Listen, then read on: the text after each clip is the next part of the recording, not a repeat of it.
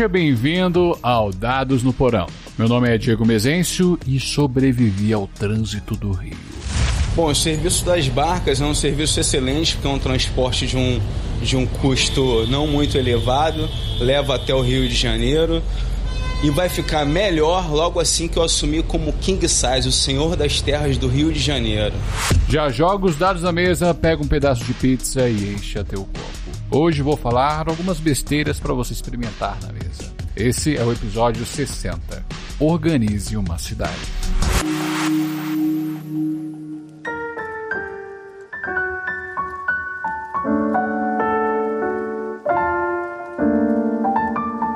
O cast dessa semana é bem curtinho, porque eu tô fazendo ele de supetão, literalmente agora.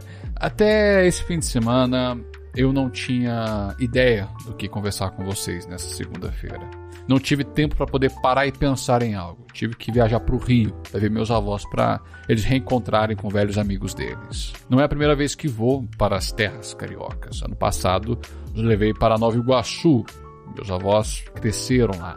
E você, meu ouvinte carioca, o que eu vou dizer aqui é terça-feira. Você vive isso todo dia que acorda para ir trabalhar seja dirigindo ou pegando transporte público. Mas o restante dos ouvintes que nunca foram para a, cidade maravilhosa, nunca experimentaram o que hoje caracterizo como a grande penitência, o trânsito do Rio de Janeiro.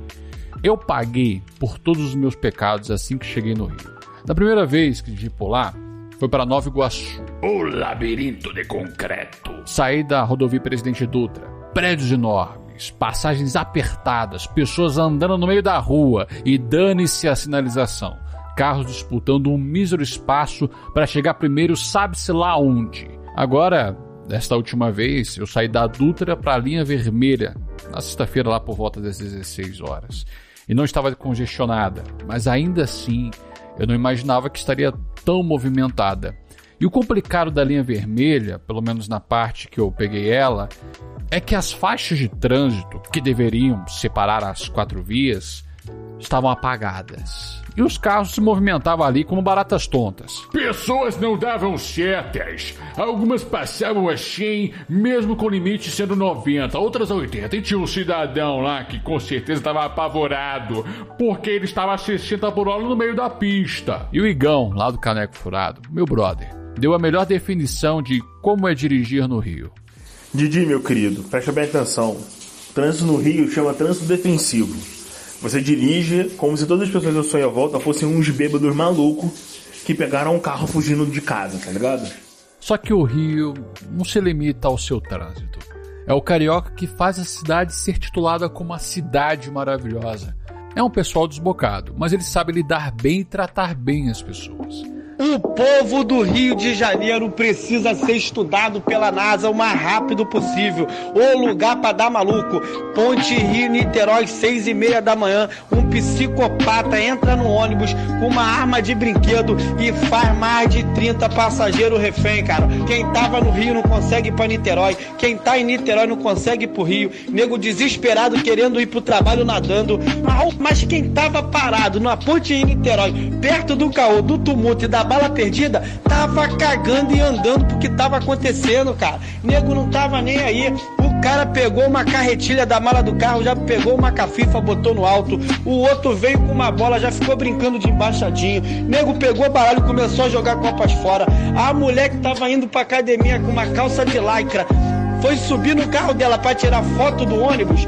O cara tirou foto da bunda da mulher, cara. Que isso, só tem maluco, só tem calorê, cara. Nego vendendo bola de queijo, vendendo bolo, vendendo bala, vendendo pastelzinho. Aí já veio outro vendendo suco de caju, guaraná. Cara, o povo carioca, ele é muito criativo, cara. O lugar para dar maluco. Eu andei por Copacabana no sábado. Fiz uma caminhadinha pelo calçadão e vi cada coisa. Era o pessoal fazendo uma corridinha, os gringos queimados do sol, banhistas zanzando de um lado pro outro, uma galera fazendo filmagens na praia. É, tia, os garçons dos barzinhos tentando chamar os turistas pra beber e tinha as barraquinhas de miçangas lá na ponta. e um cara treinando boxe com o instrutor do outro lado da avenida. Isso era só a praia. Se formos entrar em Copacabana, as ruas são cheias de restaurantes, mercadinhos, nos prédios, bem nos primeiros pisos. É, pela janela vi uma academia, vi um estúdio de jiu-jitsu, enfim, muita informação a todo momento em qualquer lado. E apesar de eu estar brevemente naquela região, indo para outros lugares depois, fui bombardeado pela rotina carioca. A cidade exalava uma personalidade. Daí veio uma coisa que poderia abordar hoje: como trazer esse sentimento em sessões urbanas. É, como trazer o sentimento de vida, ele quer dizer. Muitas vezes nos enganamos pensando que é somente uma questão de descrever. É, o que eu pensei na hora foi como que as coisas aconteciam a todo momento. Não é como descrever a ida de um ponto A ao ponto B, é fazer com que o trajeto dentro da cidade seja minimamente interessante.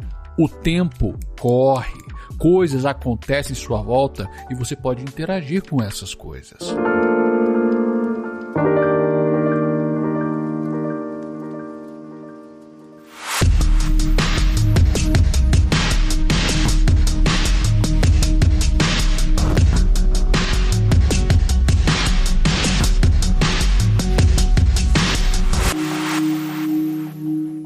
Alguns veteranos do hobby podem trazer o City Crawl ou Urban Crawl para a conversa. De forma grosseira, seria a Hex Crawl, mas ao invés de ser uma exploração de cenário, é a demarcação de lugares em uma cidade. O pessoal do OSR tem uma afinidade para falar sobre esse assunto. Eu não tenho. Portanto, eu não vou falar especificamente sobre essa forma de jogo.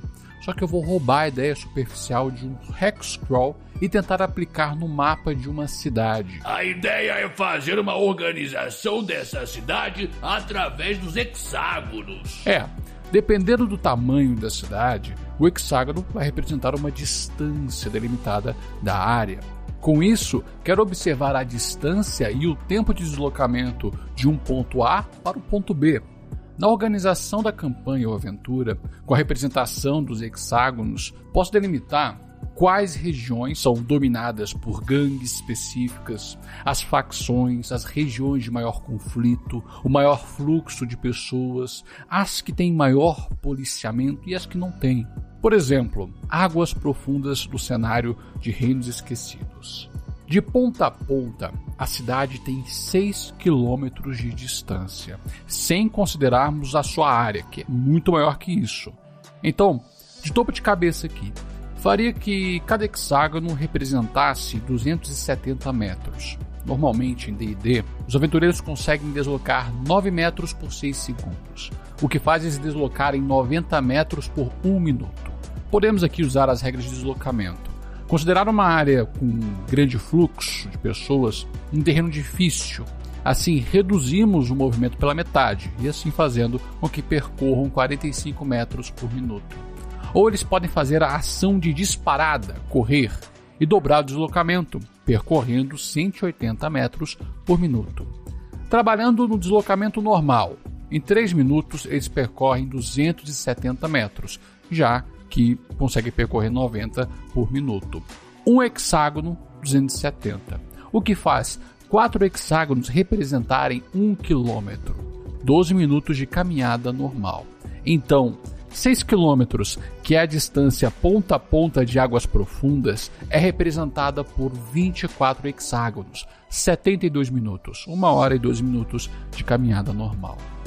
Dentro desses hexágonos, dependendo da região que estão passando, posso delimitar alguns acontecimentos. Afinal, coisas acontecem ao redor o tempo todo. Se for uma região de conflito, eles podem ver gangues tentando tomar o controle dela. Se a cidade está sediando o evento, então a área pode ter um maior fluxo de pessoas, dificultando a passagem. Se é um hexágono com maior policiamento, então não vemos tantas práticas ilícitas. E se a é com menor policiamento, então o crime é efetuado de forma mais escrachada. E veja bem, estou falando isso tudo apenas com uma ideia de organização. Eu ainda não coloquei em prática. Digo isso porque na mesa de Dragonlance sempre disponho os mapas das vilas e regiões populadas para os meus jogadores, como é o caso da cidade de Kalaman, apenas com o propósito de mostrar o local e os próprios jogadores começaram a colocar os tokens deles nos locais que os personagens estavam, o que é muito legal. A ideia de fazer áreas de hexágonos no mapa é puramente para explorar melhor a ambientação da cidade, evidenciando alguns aspectos dela. Até mesmo podemos jogar ali um evento aleatório a cada nove hexágonos percorridos. Vou preparar melhor, vou pôr em prática para ver o que dá certo e o que pode ser melhorado. Mas enquanto isso, me diga você, como foi a sua experiência em aventuras urbanas? Mande um recadinho no Twitter e no Instagram, no arroba Dados no Porão. Pode mandar seu parecer para dadosnoporão.gmail.com. Eu te vejo na segunda e não se esqueça dos seus dados. O jogo é no Porão.